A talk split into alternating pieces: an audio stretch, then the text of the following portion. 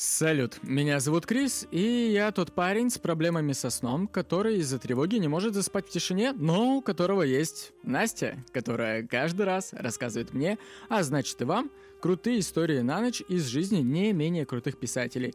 А я уже на следующий день пишу вот это вот самое приветствие и делюсь с вами. Это подкаст «Акулы пера». Подкаст о людях, которые писали. Подкаст, в котором вы не услышите букву «Р», но зато услышите ненормативную лексику. Наливайте себе что-нибудь покрепче, ведь сегодня нас ждет довольно жаркий выпуск, посвященный Валерочке Брюсову.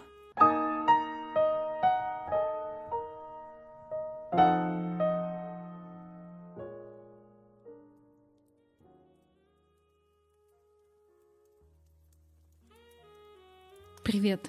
Я тут на днях послушала эпизод подкаста «Лунные сутки» про оккультизм, тайные общества, и так преисполнилось, что меня опять потянуло на мистический серебряный век. Если вдруг ты еще не слышал, то я тебе очень советую, потому что я прям вот серьезно, я сидела и пищала от удовольствия, когда слушала. Сегодня мы поговорим об авторе, чье имя уже встречалось в моих рассказах — но я на самом деле не знаю ни одного его произведения наизусть. Может быть, знаешь ты. Я точно помню, что мы изучали его в школе, но абсолютно не помню контекст. А контекстом, надо сказать, ого-го. Короче, сегодня у меня история про одного из самых загадочных, скандальных и неоднозначных поэтов Серебряного века – Валерий Брюсов. Валерий Брюсов родился 13 декабря 1873 года в Москве – в купеческой семье. И по материнской линии он был внуком купца и поэта-баснописца Александра Яковлевича Бакулина, который в 1840 году издал сборник басни провинциала. Кстати, сам Брюсов позже иногда свои произведения подписывал фамилией деда. Дед по отцовской же линии, Кузьма Андреевич Брюсов, был крепостным помещика Брюса, собственно, фамилия отсюда. И за два года до отмены крепостного права выкупился на волю и начал свое торговое дело и прям преуспел. Он смог потом купить себе, когда стал свободным, двухэтажный особняк на Цветном бульваре в Москве. Отец Яков Кузьмич Брюсов тоже был купец, был старообрядцем. Мать в 1870 году покинула Елец, там она воспитывалась так вот, как барышня, у тетки купчихи. Тут она приехала в Москву, отстригла волосы, сняла с шеи крест, устроилась на работу, стала общаться с молодежью, которая стремилась, как и она сама, к образованию. Короче, такая дерзкая мать у него была. Батя очень увлекался скачками и просадил все свое состояние на тотализаторе. Более того, он и Валерия подсадил на скачки. У него тоже была вот эта вот зависимость, и его первая самостоятельная публикация — была в журнале «Русский спорт», он писал о защите тотализатора. Родителей на самом деле не очень сильно волновал Валера, и он был предоставлен самому себе. Очень большое внимание в семье уделялось принципам материализма и атеизма, поэтому Валере строго-настрого было запрещено читать любую религиозную литературу. Кроме того, от сказок и от всякой чертовщины – тоже надо было отказаться. Зато вот идеи Дарвина он э, впитал раньше, чем в принципе научился считать. Одно хорошо, что в принципе кроме сказок и религиозной литературы эти запреты не касались другого. То есть он э, с самого детства параллельно изучал книги по естествознанию и самые там стрёмные французские бульварные романы, книги Жюля Верна, Майн Рида, всякие научные статьи, все это настолько было перемешано. Короче, если упростить, то он читал вообще все, что попадалось ему под руку, лишь бы не Библию. При этом он э, получил хорошее образование. Он учился в двух московских гимназиях с 1885 по 1889 год в частной классической гимназии Креймана – и оттуда он был отчислен за то, что пропагандировал атеистические идеи. А в 1890-1893 годах он учился в частной гимназии Поливанова. И там ему пришлось терпеть не только насмешки, но и прям пиздили его. Так как после домашнего воспитания он не был приспособлен к мужскому обществу, к мальчишескому мужскому обществу. Он не умел драться, он не умел ругаться, он с трудом привыкал к существующим в гимназии порядкам. Однако позже он таки смог завоевать расположение некоторых своих товарищей тем, что он был продуман – и это, конечно, тоже в какой-то степени к себе располагало. Во-первых, он умел очень увлеченно, очень интересно рассказывать про книги, которые он прочитал. А чтобы ты понимал, книги, которые он прочитал, с ним была вот какая ситуация. Он, когда поступил в гимназию Поливанова, там все было, там прям все обожали русские романы, там прям господствовал дух русского, русской классики в этой гимназии – а он их не знал. А он считал себя, вот прям, знаешь, с претензией на умственное превосходство. И когда ты такой вот весь из себя охуенный и чего-то не знаешь, ты должен положить все силы, чтобы никто об этом не догадался. И он должен был скрывать свое незнание. И, естественно, он бросился поспешно ознакомливаться со всеми э, романами – он читал быстро, по несколько романов в неделю, читал, знаешь, так вот наискосок, только чтобы ознакомиться с сюжетами и именами действующих лиц, чтобы уметь поддержать разговор. Он тогда перечитал всего Тургенева, Толстого, Достоевского, Лескова, Островского, Гончарова, в общем, всю русскую литературу. Но в будущем ему, разумеется, пришлось все это перечитать, и он с удовольствием перечитал, переосмыслил, и влияние некоторых из э, литераторов произвело на него огромное впечатление. Э, в основном особенно сильное это, конечно, было впечатление от э, Достоевского. Также в последние гимназические годы он увлекся математикой, и, возможно, он был бы математиком, потому что у него это прям хорошо получалось, но все-таки он выбрал другой путь. Брюсов поступает в Московский университет на историко-филологический факультет – и там он начинает увлекаться французским реализмом, причем очень так страстно и самоотверженно. Он пишет несколько статей о французских поэтах, он восхищается Верленом, он пишет буквально в честь него драму «Декаданты». Он в период э, с 1894 по 1895 года издает под псевдонимом Валерий Маслов три сборника – русские символисты, куда вошли многие из его собственных стихотворений, в том числе под еще и другими различными псевдонимами, и большая их часть была написана как раз-таки под влиянием французских символистов. Помимо брюсовских стихов, в сборниках были еще широко представлены стихотворения его друзей, а, Миропольского, поэта Добролюбова – а в третьем выпуске русских символистов было помещено, пожалуй, самое знаменитое брюсовское стихотворение «О, закрой свои бледные ноги». И оно максимально быстро приобрело известность и обеспечило непринятие всех критиков и стало буквально прям анекдотичным. Долгое время после этого имя Брюсова не только там в мещанской среде, но и в среде профессорской в среде интеллигенции ассоциировалась именно вот с этим произведением. Чтобы ты понимал, «О, закрой свои бледные ноги» — это не только самое популярное произведение Брюсова, это первый опубликованный монастих за 90 лет. Почему Брюсов уложился в одну строчку? Вот как на это сам отвечал сам поэт. Если вам нравится какая-нибудь стихотворная пьеса, и я спрошу вас, что особенного вас в ней поразило – вы мне назовете какой-нибудь один стих. Не ясно ли отсюда, что идеалом для поэта должен быть такой один стих, который сказал бы душе читателя все то, что хотел сказать ему поэт? Вот так вот. Идею для моностиха Брюсов, скорее всего, почерпнул из переводов, которыми он регулярно занимался. Сохранился автограф, «Обнажи свои бледные ноги». Слово «обнажи» зачеркнуто, над ним написано «протяни». Далее идет свободное пространство, не свойственное плотным переводом Брюсова. Короче, видимо, он там что-то чертил, чертил и вот начертил.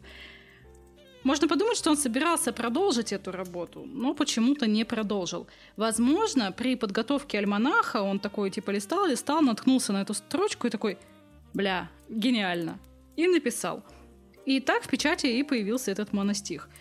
Он стал, разумеется, поводом для нападок. А, никто не понимал смысл, почему одна строчка, почему вообще нахуя эти странные эксперименты над формой и содержанием. Брюсова просто хуесосили, блядь, на любой лад. Кому не лень. Газетчики, критики, коллеги, э, все. И популярность э, альманаха и известность стихов его других росли просто в геометрической прогрессии. Со стороны маркетинга это было просто гениальнейшее решение.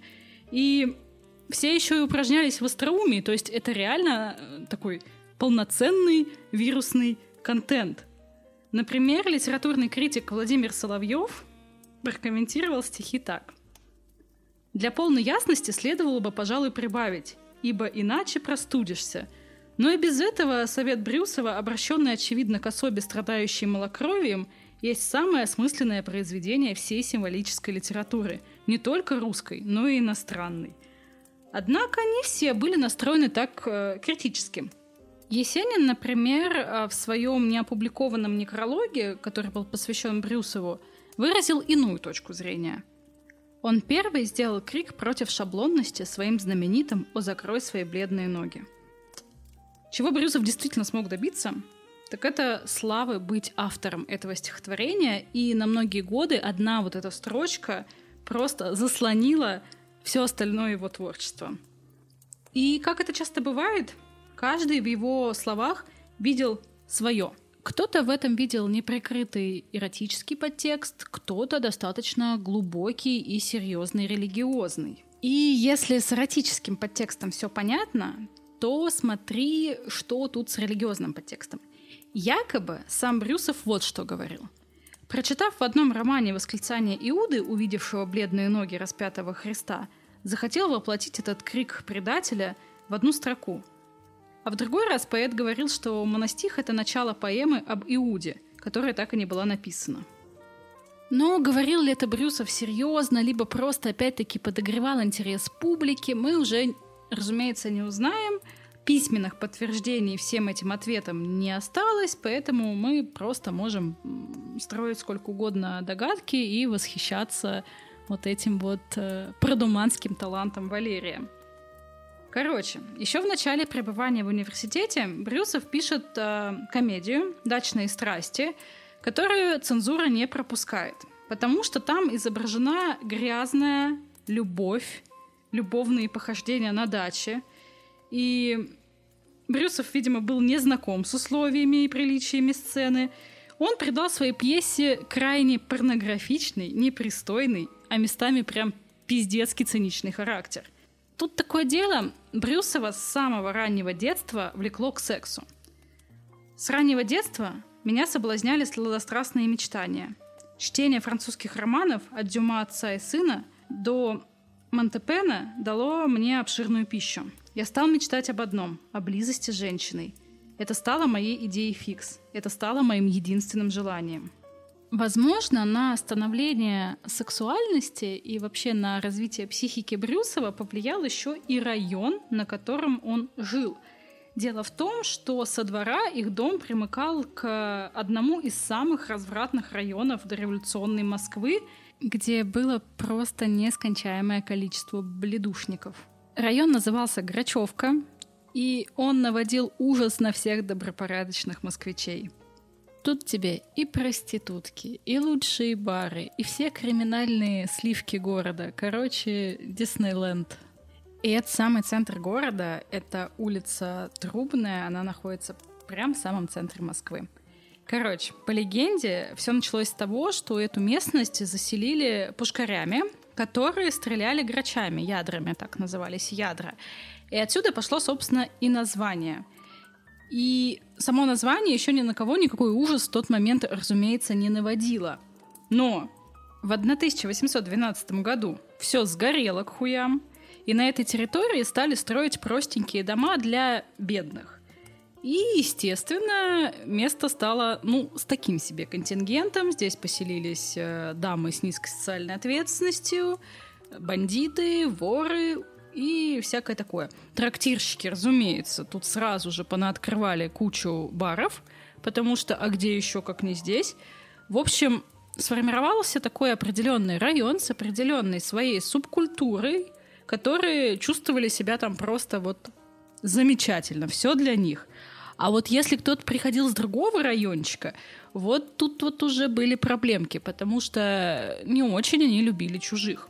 Там, короче, был трактир, самый знаменитый трактир этого района. Он назывался «Ад». Это был не просто бар, это был э, бар с э, бледушником. И, в общем-то, найти проститутку в этом районе было проще простого, огромный выбор, широкий ассортимент на любой вкус и кошелек, как говорится. И это был практически санкционированный процесс, потому что всех проституток, разумеется, курировали какие-нибудь солидные дяди, как правило, чиновники, либо же представители какого-то крупного бизнеса, ну, либо правоохранительные органы. Кстати, полицейский участок находился прям совсем недалеко. Но вот по своему прямому назначению милиционеры туда не часто захаживали.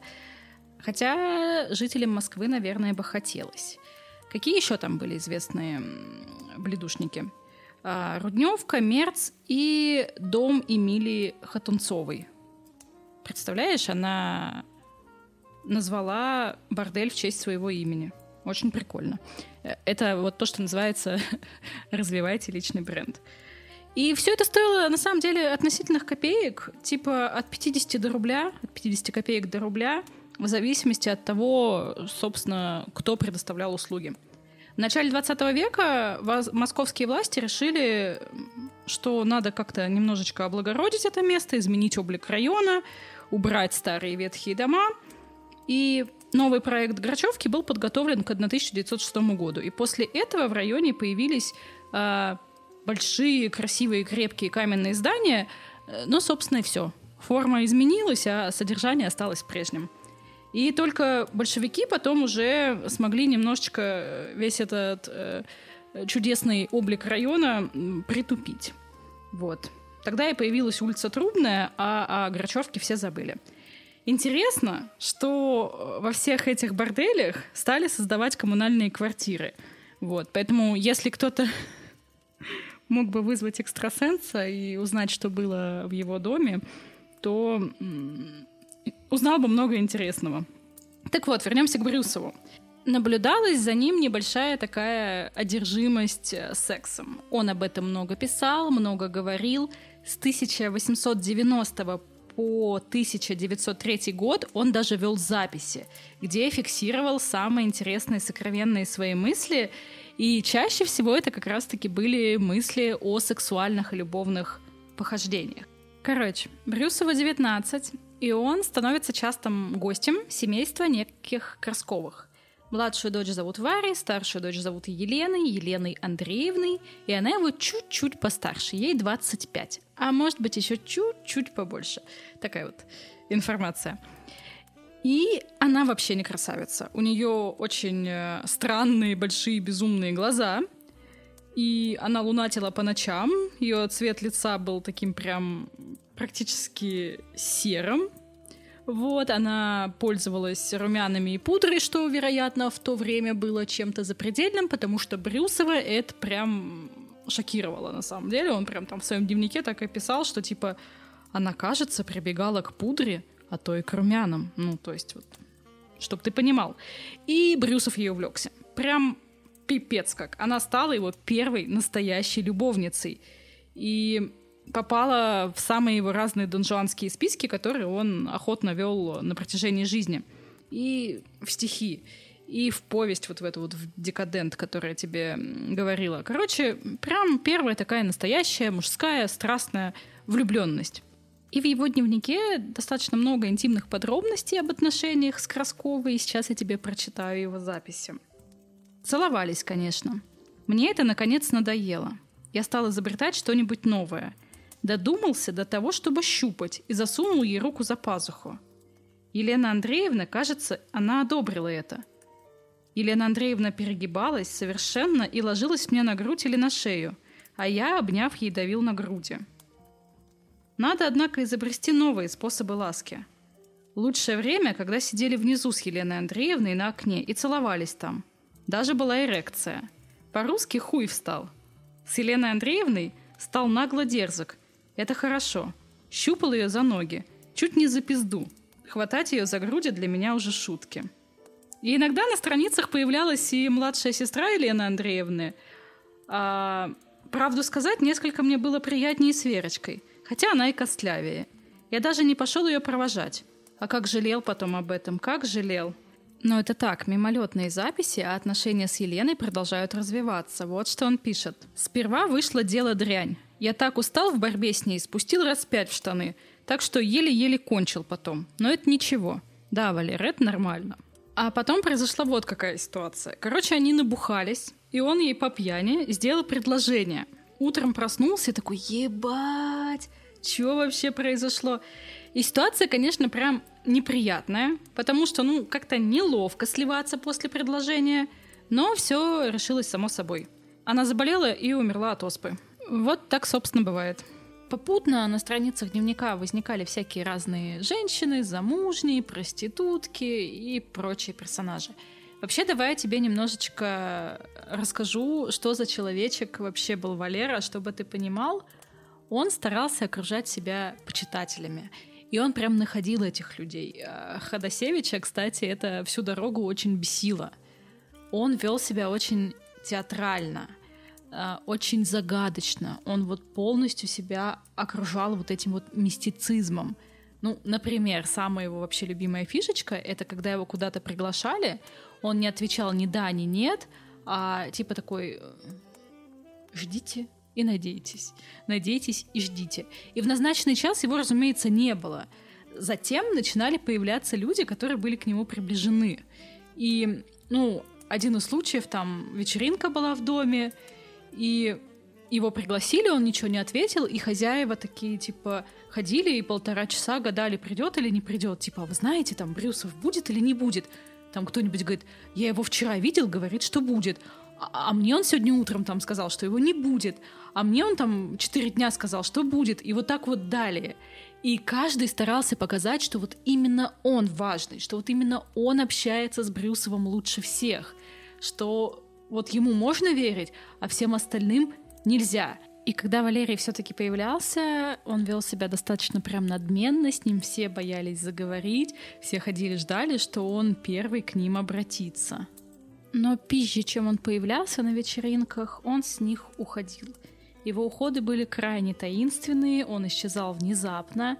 Известен случай, когда перед уходом от Андрея Белого он вдруг так неожиданно погасил свет — оставив вообще всех присутствующих в темноте, и когда свет зажгли, Брюсова в квартире уже не было. Вот такой вот интересный фокус. Ходосевич отмечал особую манеру брюсовского рукопожатия, который он пытался прям утвердить то, что он тут альфач, свое доминирующее положение. Брюсов, короче, протягивал человеку руку, тот протягивал в ответ свою, но в ту секунду, когда они должны были пожать друг другу руки, Брюсов стремительно отдергивал руку назад, собирал пальцы в кулак и кулак прижимал к правому плечу, а сам, чуть-чуть э, улыбаясь, впивался глазами вот в эту повисшую в воздухе руку знакомого. Затем рука Брюсова также стремительно опускалась и хватала протянутую руку.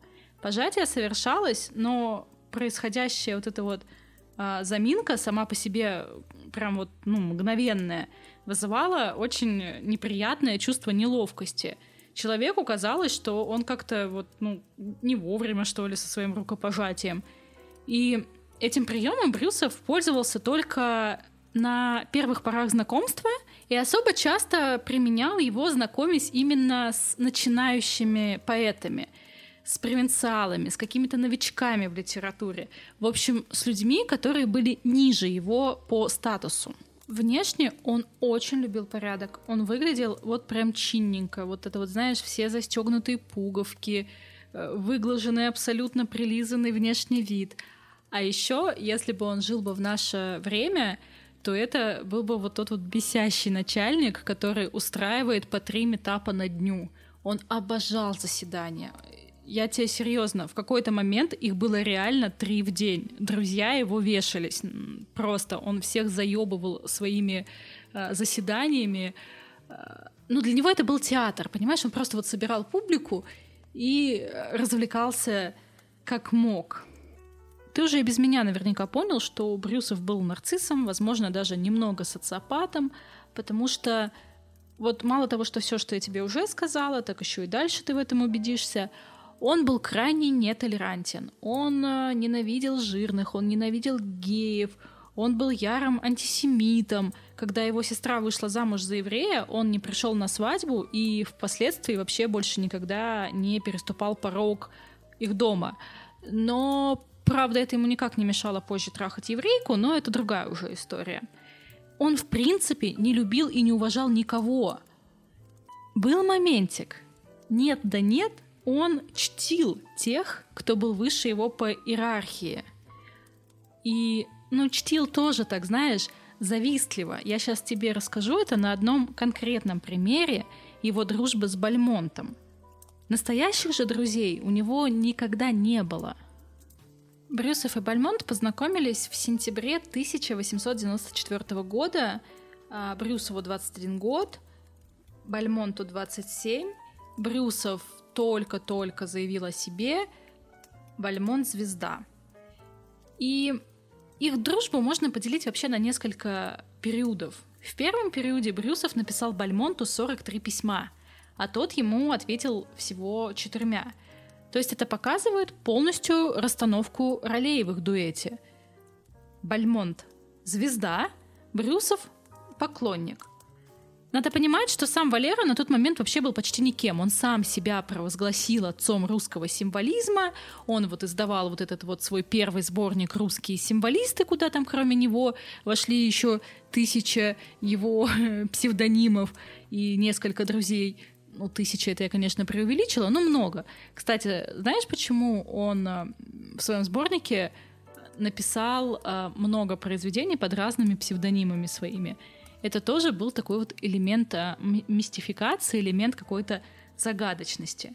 Так вот, понятно, что в этот период Брюсов прям восхищается, но уже в 1895 году Брюсов выпускает сборник стихов, который называется «Шедевры». Очень нескромно, но ты уже знаешь, что он у нас страдал э, самовлюбленностью и чувством превосходства над э, всем, что его окружает. И кроме этого сборника, он там еще дневники свои списывал такими фразами типа «Моя юность, юность гения». И там вот эта вот вся пиздючая лирика про борьбу с устаревшим миром, про желание уйти от серых будней, про желание создать новый мир. И, ну, это вот, это мало того, что это пиздючая лирика, это еще очень такая в духе символистов. И надо сказать, что критики тогда от этого сборника были, ну, не то чтобы прям очень в восторге. И вот этот вот период дружбы опять-таки выглядел как преклонение Брюсова перед талантом Бальмонта. И он прям подражал ему местами – и что это, если это не нарциссическая идеализация? Потому что он э, настолько в моменте идеализировал Бальмонта, что параллельно начинал обесценивать себя. Вот это вот чувство нарциссической влюбленности а, давало ему ощущение, что они потрясающие как тандем, что они вот вместе очень классные — что не каждый из них сам по себе, вот именно вот когда они вдвоем, вот тогда вот все замечательно. Бальмонд это понимал и старался максимально снизить вот этот вот градус страстей. Он понимал, что Брюсов ему завидует, и старался немножечко поднять его самооценку, сгладить его переживания. Но Валерий это не сильно помогает, Валеру штормит вообще не по-детски. В июне 1896 года Брюсов пишет критику Петру Перцову вот что. «С недавних пор у нас начала образовываться школа в поэзии. Я говорю о школе Бальмонта. О, как этому можно радоваться? Я готов радоваться всем сердцем». А потом пишет вот что. «Да, радоваться можно, но не получается. Он не может просто принять чужой талант, он не может принять чужую славу. И эта зависть, видимо, в нем нарастает и становится прям нестерпимой. В июле 1896 года он пишет Станюковичу. Последний год, который я прожил, 95-96, был чуть ли не самым жалким годом моей жизни.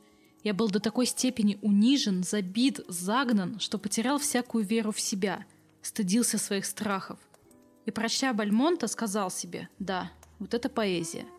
Потом, немного оправившись, я решился, по крайней мере, не показывать другим своего состояния. И вот эта вот зависть начинает вытеснять влюбленность. В какой-то момент он а, скатывается в обесценивание и понижает его в своем ранге. С 1897 года у Брюсова это обесценивание прям начало нарастать. Вот что он пишет. Наши встречи были холодными. Что-то порвалось в нашей дружбе что уже не будет восстановлено никогда. Я сам не знаю что. Я ушел от его идеала поэта. С женщинами на самом деле была похожая история. Сейчас тебе расскажу подробнее. Там все не так просто. Несмотря на то, что женился он единожды, у него официально была только одна жена. Это произошло в 1897 году. Его супругой стала гувернантка Иоанна Рунд, дочь Чеха, служила в доме Брюсовых – она была очень такой тихой, немногословной, она идеально его устраивала. Зинаида Гиппиус назвала ее маленькой женщиной необыкновенно обыкновенной. И если она удивляла чем-нибудь, то именно своей незамечательностью. Иоанна дожила до 98 лет, стала хранителем архива поэта, но при жизни мужа она прям стоически терпела вообще все. Все все его увлечения, все его тараканы в башке. Перед свадьбой Брюсов рефлексировал в своем дневнике вот что. Почему я решаюсь жениться? Одиночество томило, давило, расходов не будет больше, полагается, что детей не будет. Она покорна, неприхотлива и немножко любит меня. Будет любить еще больше. Я об этом позабочусь и сумею. Брюсов на самом деле ценил умных женщин, но жены такой себе не хотел, потому что это приводит к семейным раздорам. Свое отношение к браку он сформулировал кратко и выразительно. «Я предпочитаю, чтобы со мной было дитя, которое мне верит».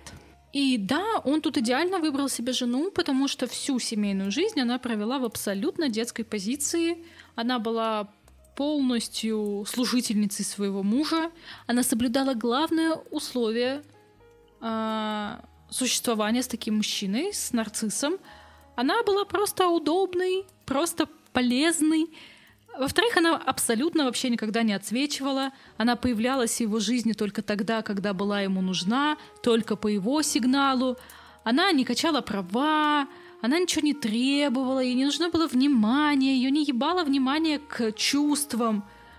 Он мог уехать на месяц с какой-нибудь шалавой, а она такая, ну, значит, так и надо, значит, вот так ему надо. Типа, потом уехал еще на месяц другой, она такая, ну, гений, что с него возьмешь?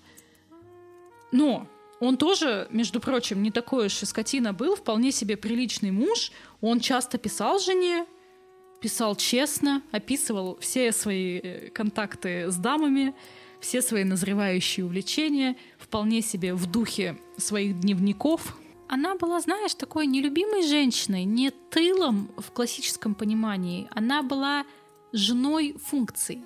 Она выполняла одну конкретную там или несколько даже функций, которые нужны были Валере. Ее этот расклад вполне себе устраивал, поэтому она могла себе позволить не терзаться вот этими лишними мыслями из-за закидонов своего мужа.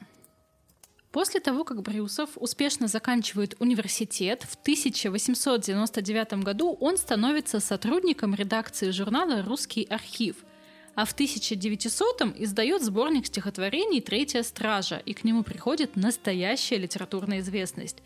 В этот период он начинает э, больше использовать урбанистические темы в своем творчестве. Он описывает в своих трудах большой шумный город, описывает скрупулезно, детально – а еще через три года выходит э, сборник гражданской лирики «Граду и миру», и в это собрание вошли элегия женщине, баллада раб, а также сонеты, поэмы, оды и послания. И вот эти вот произведения в дальнейшем окажут э, очень большое влияние на Блока, на Андрея Белого, на Сергея Соловьева и на некоторых других поэтов того времени. В 1907 году Валерий становится автором дебютного романа «Огненный ангел», в основу сюжета легли взаимоотношения Брюсова, Андрея Белого и Нины Петровской. Правда, действия главных героев происходят не в Москве, а в средневековой Европе. И тут еще все приправлено такой фантастической аурой, э, что-то из Гёта. И тут давай поподробнее.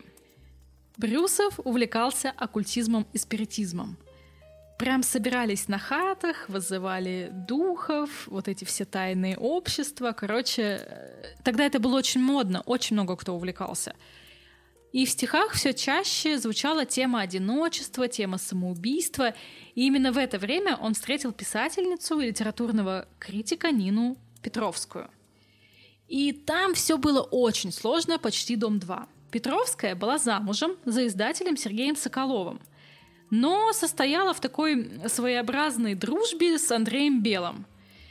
И, как всегда, как часто это бывает, своеобразная дружба переросла в нечто большее, причем больше со стороны Петровской. Белый в этот же момент вообще следи за руками. Белый в этот же момент э, увлекся Любовью Дмитриевной, Менделеевой. Ну-ка вот сейчас прям, чья это жена? Это жена Сани Блока.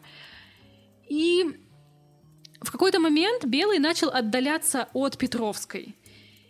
И вначале она была очень расстроена, она пыталась вызвать ревность, а она оказывала знаки внимания вообще всем э, посетителям этих э, а, оккультных вечеринок. Но в какой-то момент она поняла, что все это напрасно, и приняла решение застрелить Белого. И Нина в него стреляла из револьвера во время открытой лекции, но оружие дало осечку, и поэт остался жив. И тут на помощь пришел Валера. Он даже пообещал Нине, что он ей поможет с помощью магии и вернет ей возлюбленного. И вот они, значит, начали проводить эти оккультные спиритические сеансы. Но, правда, любовь Белого так и не вернули но зато между собой немножечко так э, задружились. И впоследствии Петровская стала прототипом героини поэмы «Огненный ангел». Э, героиню звали Рената. Это очень истеричная, склонная к мистике девушка, которая жаждала гибели. И Нина так этим тронулась, что прям максимально вошла в образ и тронулась еще и умом. И жизнь Нины какое-то время была прям неотъемлемой от литературного произведения.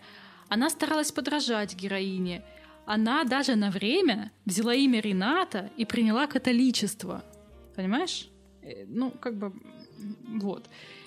Но Брюсов в какой-то момент стал охладевать к ней и убил еще и свою героиню. И для Нины стало очевидно, что их отношения подошли к концу – и дальнейшая ее судьба была на самом деле очень печальна. Она впала в сильнейшую депрессию, она злоупотребляла алкоголем, она попробовала морфий. Кстати, Брюсов тоже был морфинистом.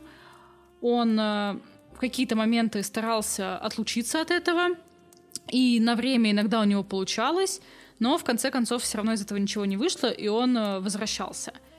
Э, например, в 1917 году э, современники вспоминают, что во время одного из разговоров Брюсов был ну, таким очень, как это сказать, заторможенным, впадал в оцепенение, засыпал. Потом он встал, ненадолго вышел в соседнюю комнату, вернулся веселый, помолодевший. В общем, все с ним стало э, резко хорошо. Так вот, Нина. Нина довела себя до изнеможения и вскоре покинула Москву. Она уехала на лечение в Европу и там она прожила последние годы в нищете, у нее так не получилось избавиться ни от алкогольной зависимости, ни от наркотической, и она вообще не видела никакого просвета в своей жизни. Она несколько раз пыталась покончить с собой. В первый раз она выбросилась из окна отеля, получила серьезную травму ноги. Во второй раз она пыталась заразиться трупным ядом. У нее там умерла сестра, и она через укол булавки пыталась покончить с собой. А в третий раз она включила газ в номере гостиницы, и у нее все получилось. Нину Петровскую нашли мертвой 23 февраля 1928 года. Брюсова влекли к себе всякие разные образы известных оккультистов, и об отношениях Брюсова к магии э, рассказывал очень много Владислав Ходосевич. По его словам, э, Брюсов реально занимался спиритизмом, черной магией, и он говорил, что он в это не верил на самом деле по существу, но верил в сами занятия, как в жест, который выражает определенное душевное движение. И вот это вот не верил по существу, но верил в сам процесс, мне на самом деле очень сильно откликается. Э, Андрей Белый в своей мемуарной трилогии вспоминал, как Брюсов с иступленную страстью изучал средневековые суеверия. В письме к Эмилию Матнеру в июле 1903 года Белый назвал Брюсова либо магом, либо великолепным актером. Ну что, ты проникся уже этой трагической историей любви Брюсова? Если нет, то я тебе еще одну расскажу. Это роман с молодой поэтессой Надеждой Григорьевной Львовой. Надя Львова принесла свои произведения в журнал «Русская мысль», где Брюсов заведовал литературно-художественным отделом. Он опубликовал ее стихи, потом помог напечатать небольшой поэтический сборник, и между ними начался флирт, который льстил обоим. Львова была на 18 лет моложе, была очень застенчивой, милой, очаровательной девочкой, такой не очень красивой, немножечко скованной, но обладала потрясающим характером, легкая на подъем, харизматичная, окружающие ее любили. И тут красивый Брюсов, естественно, производит на нее сильное впечатление. И она влюбилась в него, влюбилась безоглядно, и позже Брюсов оправдывался, он говорил, что он вообще-то вообще не хотел. Это она сама, мол, повела себя настойчиво, а он, как интеллигентный человек, просто не мог ей отказать, не мог э, не ответить на искренние чувства девушки. Но он сопротивлялся, сопротивлялся изо всех сил. Разница в возрасте у них была прям реально большая. Брюсов молодился, он написал э, книгу в духе Игоря Северянина, он посвятил ее Наде. И для Брюсова на самом деле это был ну, очень проходной роман, а для Нади это была любовь на всю жизнь. И она ожидала от Брюсова тех же чувств, что испытывала к нему. А он просто увлекся молодой девчонкой. К тому же он не собирался разводиться с женой. Вообще, как бы об этом даже мысли не было. А Надю это не очень устраивало. И она не могла примириться с тем, что он женат, и угрожала ему, что она покончит с собой, что что-то с собой там сделает. И они много об этом разговаривали. И вот в один из ноябрьских вечеров 1913 года Львова позвонила Брюсову и такая, типа, приезжай. А он отказался. И потом она позвонила еще нескольким своим знакомым, просила приехать. Никто ей не отвечал, никто не согласился. И в 11 вечера она застрелилась. Ей было 22 года. Брюсов не пришел тогда на похороны, он на следующий день уехал сразу же по делам в Петербург, а потом вообще уехал на какое-то время в Ригу, чтобы не отсвечивать сильно. И так было на самом деле со всеми женщинами. Он всю жизнь э, увлекался, любопытствовал, но никого не любил. Было там все, и чары, и страстные речи, и все. Одного не было, не было любви. Так э, Владислав Ходосевич говорил про Брюсова. Но тот жанский список у него был прям солидным. Там даже не буду перечислять тебе все имена, их было много, часто это были и просто проститутки, и какие-то знатные более-менее дамы, и поэтессы, и чужие жены. Короче, все, что мог поебать Брюсов, Брюсов поебал. В блят-отряд только так ему. А, иногда он вел себя вообще как скотина. Он встречался с поэтессами, после того, как они расставались, он их хуесосил на весь э, литературный э, круг. Так, давай вернемся к творчеству. Я не сказала, я как-то так увлеклась э, женщинами и оккультизмом, что не сказала пару важных элементов именно в его профессиональной деятельности – В начале 20 века Брюсов сблизился с другими символистами, с Дмитрием Мережковским, Зинаидой Гиппиус, с Федором Сологубом. И с 1901 года по 1905 год он принимает участие в создании альманаха «Северные цветы». И именно в этот период, именно тогда символизм стал полноценным, сформировавшимся литературным течением – а поэты и писатели устраивали литературные встречи в кружке Гиппиус. Брюсов там тоже проводил свои встречи, которые назывались «Брюсовские среды». И там вот они как раз-таки, кроме всего прочего, еще и духов вызывали. В 1904-1909 годах Брюсов занимает пост фактического редактора русского символистского журнала «Весы», и роль Брюсова в русском символизме и вообще во всем русском модернизме на самом деле очень значительно. Вот этого не отнять. То есть каким бы человеком он не был, тут он прям молодец. И весы стали самым тщательным подбором материала и самым авторитетным а, модернистским журналом. И Брюсов оказал влияние советами и критикой на творчество очень многих младших поэтов. Почти все они проходили через этап тех или иных подражаний Брюсову, тот же Блок. Он пользовался очень большим авторитетом, как среди сверстников-символистов, так и среди всей литературной молодежи. Он имел репутацию такого метра. Он реально творил поэзию. Он был маг, он был жрец, он вот прям вот э, крутой. И даже среди акмеистов. То есть и Гумилев, и Мандельштам, и даже среди футуристов, и Пастернак, там, Шершеневич, все признавали то, что Брюсов прям красавчик. Он был таким, знаешь, учителем, который повлиял на творчество целого поколения. Но каким бы учителем он не был, мы все еще помним, что он был и нарциссом, поэтому он зачастую испытывал чувство ревности к новому поколению символистов. Брюсов также принимал активное участие в жизни Московского литературно-художественного кружка – был его директором и сотрудничал с э, журналом «Новый путь». Что там по революции? В ноябре 1905 года в газете «Новая жизнь» появилась статья Ленина про партийные организации, партийная литература с вполне очевидными заключениями, что литературное дело должно стать частью общепролетарского дела, а полная свобода – это фальш, за которой скрываются денежные мешки – Задача социалистов — это разоблачить все это. И уж лучше будет литература, открыто связанная с пролетариатом, чем лицемерно свободная. Но, по мнению Брюсова, это была хуйня из-под коня и ограничение творчества. И в тот момент он прям вступил в полемику с Лениным, он пытался понять, чем открыто связанная с пролетариатом литература свободнее буржуазной. Он был уверен, что они обе не свободны в равной степени. Просто одна тайна связана, а другая э, тайна связана с буржуазией, а другая открыта с пролетариатом. А цензурный устав, вводимый социал-демократической партией, мало чем отличается от царского устава. Короче, он вообще не понимал, э, что это мы тут шил на мыло-то меняем. И он заявлял, что мы, искатели абсолютной свободы, считаемся у социал-демократов такими же врагами, как буржуазия. И, конечно, если бы осуществлялась жизнь социального, внеклассного, будто бы истинно свободного общества, мы оказались бы в ней такими же отверженцами, какими мы в обществе буржуазном являемся. Но на деле никаким отверженцем Брюсов так и не стал.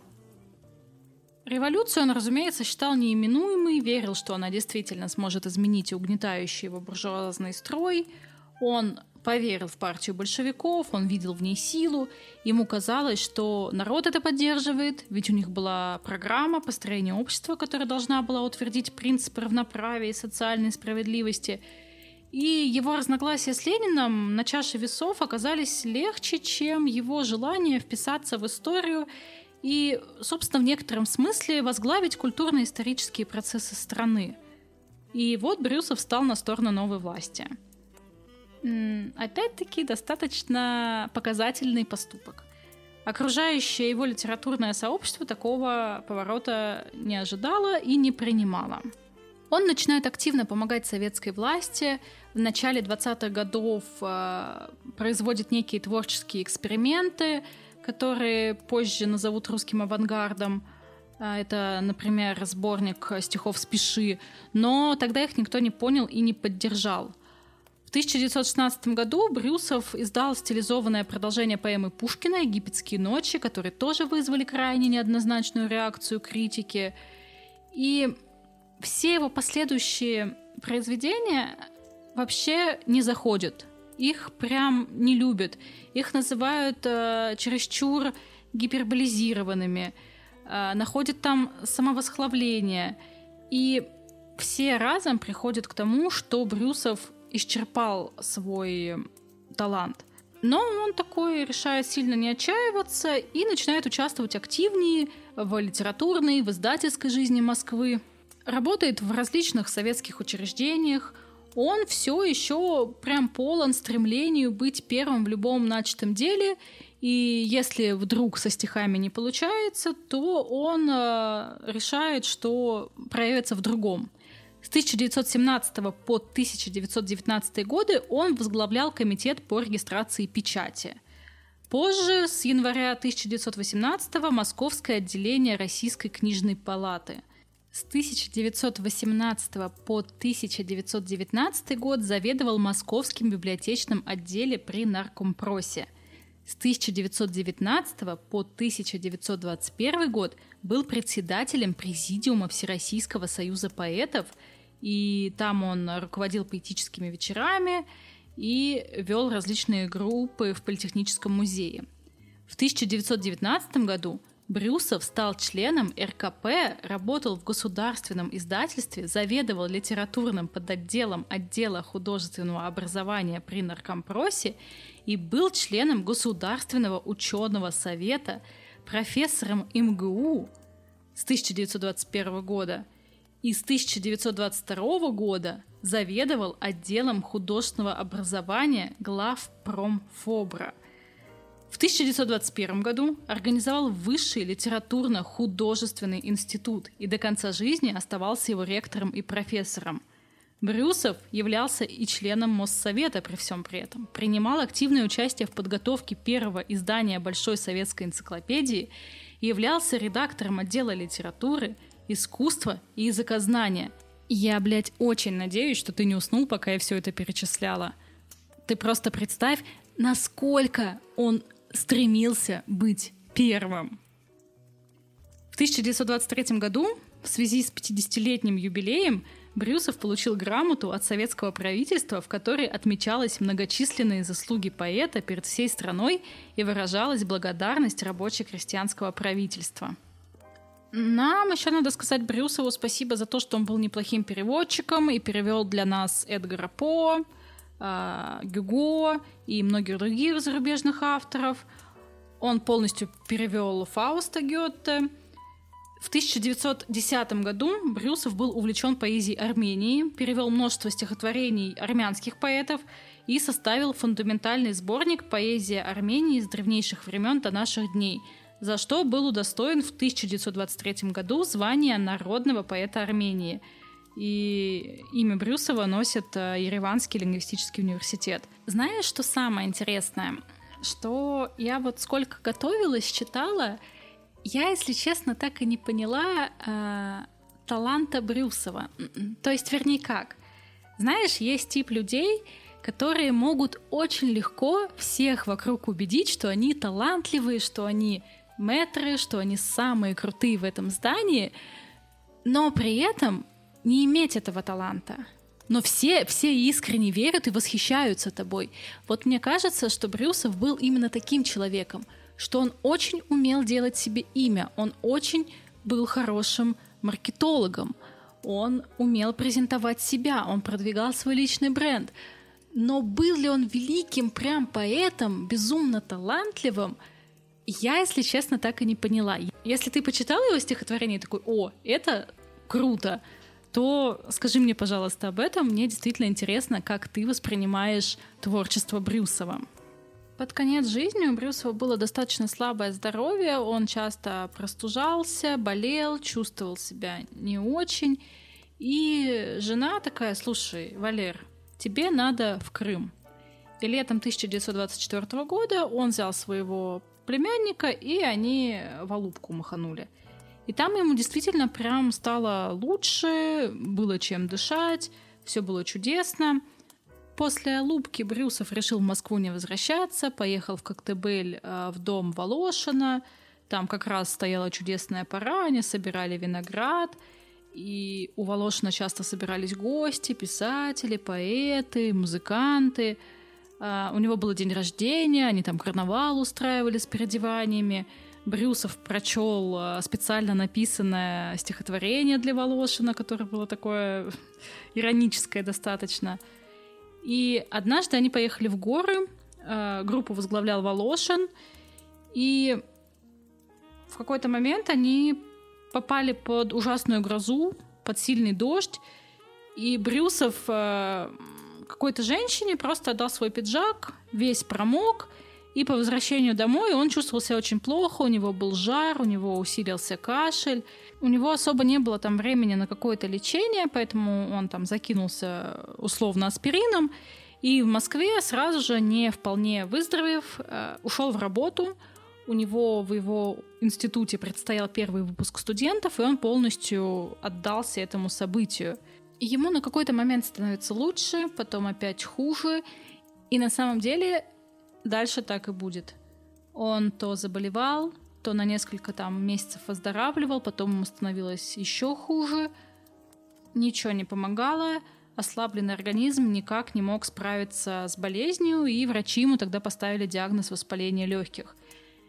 И жена не отходила от его постели, она прекрасно понимала, к чему это приведет, она прекрасно понимала, что он умирает, он тоже прекрасно понимал, что происходит – и вот чувствуя приближающийся конец, он вдруг осознал, что рядом с ним все это время была женщина и не выпускал ее руки буквально. Он постоянно держал ее рядом с собой. И большую часть времени он проводил в постели, что-то неразборчиво иногда бормотал под нос, иногда улыбался, вспоминал прошлое. То есть нет да нет его посещали припадки. Когда температуру удавалось сбить, э, то он просил читать жену ему Платона вслух. Он даже пытался писать, но силы достаточно быстро его покидали, и несмотря на то, что он испытывал все это время боль, сознание долго его не покидало, и иногда он изредка просто выкрикивал слово «конец», а 8 октября ему стало совсем плохо. Он взял жену за руку — и с трудом смог ей сказать там несколько утешительных слов, потом очень долго молчал и после мучительной долгой паузы произнес «Мои стихи?» Дальше потерял сознание, и жена поняла, что он сказал «сбереги». Ночь прошла очень тревожно, он метался, сильно страдал, и в 10 часов утра Валерия Яковлевича Брюсова не стало.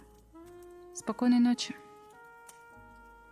меня не покидает мысль, что Брюсов — это просто Панасенков из Серебряного века. В натуре чел просто убедил всех в своей гениальности, убедил всех в, своей, в своем невероятном таланте, э, использует очень странные инструменты для пиара, и, что самое главное, рабочие, и, и создает из себя и из своих слов мемы. Чел просто популяризирует себя через мемы, через надменность, через пафос и через э, черный пиар. И, и, блин, его же любят. Ну, он же такой очаровательный. Блин, Брю... Брюсов это Панасенков. натуре. Как теперь отделаться от этой мысли, я не понимаю.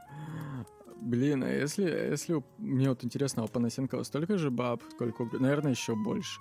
Так, ладно, короче, а, если у вас есть какие-то мысли по поводу этого, и если у вас есть свои аналогии касательно того, кем бы мог бы Брюсов сейчас, то обязательно переходите в телеграм-канал Настеньки, который называется «Продленка с Настей». Там можно обсудить вообще все, что угодно в этом мире. Там Настя с вами на связи 24 на 7. Я даже иногда там бываю. Там есть чатик, в котором можно общаться. И что? И что? А еще там вы всегда узнаете о новых бонусных выпусках, которые выходят. А бонусные выпуски — это у нас самый, наверное, основной способ, как можно поддержать этот подкаст.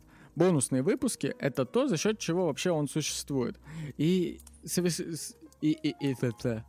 И вот буквально на днях Настя выпустила новый бонусный выпуск, который был посвящен цензуре, истории цензуры в мире в целом. Ну, ну разумеется, и в России, и в советской, и в дореволюционной, но начала она там вообще и, и, и, из корней. И это э, очень довольно-таки экспериментальный выпуск для нее был, но он очень крутой. Мне, мне прям понравилось. Вот, ну и, разумеется, помимо, помимо него, там есть просто десятки выпусков о других авторах. Вы можете зайти на Бусти, просто ознакомиться э, с теми именами, которые есть в бонусных выпусках, и решить для себя, вдруг, вдруг вы захотите подписаться и поддержать. А стоит это вообще на самом деле дешевле, чем самая дешевая бутылка вина в любом магазине. Мы проверяли. Так вот, вот. А еще, а еще бонусные выпуски теперь можно слушать не только на Бусти, их можно слушать еще и в Телеграме. Если вам вдруг неудобно слушать э, с плеера на Бусти, то вы можете прям по ссылочке в описании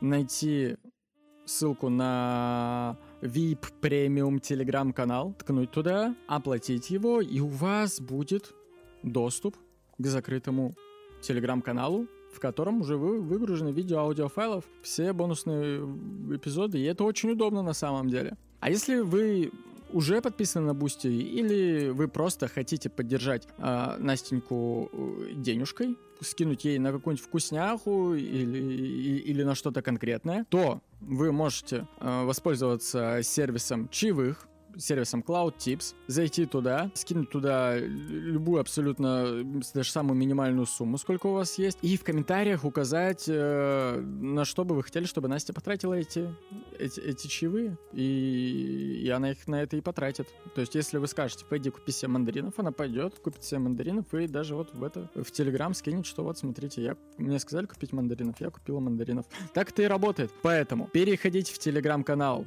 в бесплатный, переходите в телеграм-канал платный, если у вас есть э, деньги и возможности и желания, э, либо переходите на Бусти. Также бонусные выпуски, кстати, можете слушать и в ВК. Вот, э, тем, кто слушает из ВК, привет.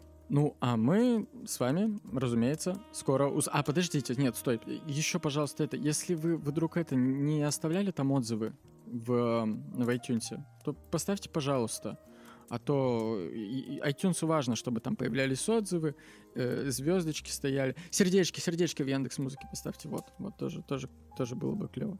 Вот, теперь точно все, теперь э, скоро услышимся.